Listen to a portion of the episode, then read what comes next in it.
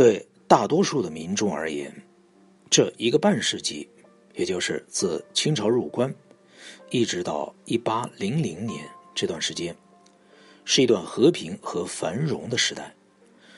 满清最初的四个皇帝也因此而享有盛名。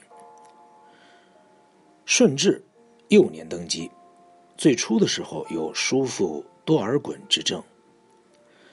顺治宗教思想浓厚，他既受耶稣会教士汤若望的影响，也对佛教极感兴趣。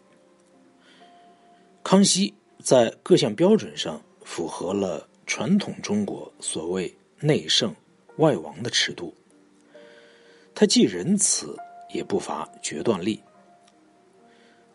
他在国内主持大政，也带兵领将驰骋于边疆。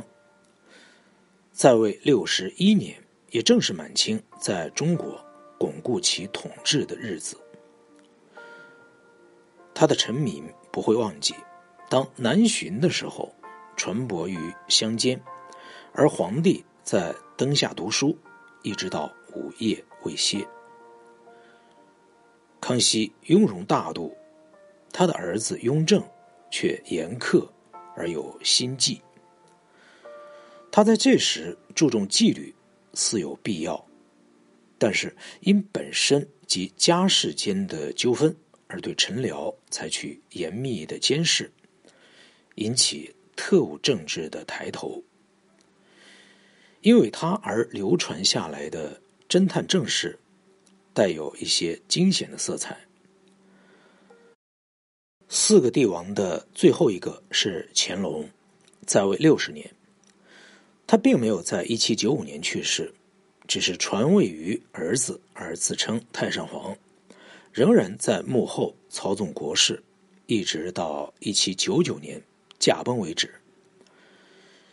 全中国的历史中，未曾有如此数代帝王，继续不断的将开明专制政绩保持到如此之久。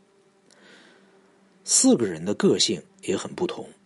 却都富于精力，也都可以说能干。他们对政局的用心，整体来说也是特殊。在朝代开始的时候，皇位左右备有大批的议员，翻译的译啊。可是顺治朝结束的时候，议员已无必要，皇帝已经熟悉汉语和汉字。雍正也只在咒骂的时候才用满语。至于康熙和乾隆，他们本身就是学者，只是他们汉学造诣的深浅，历史学家并没有定论。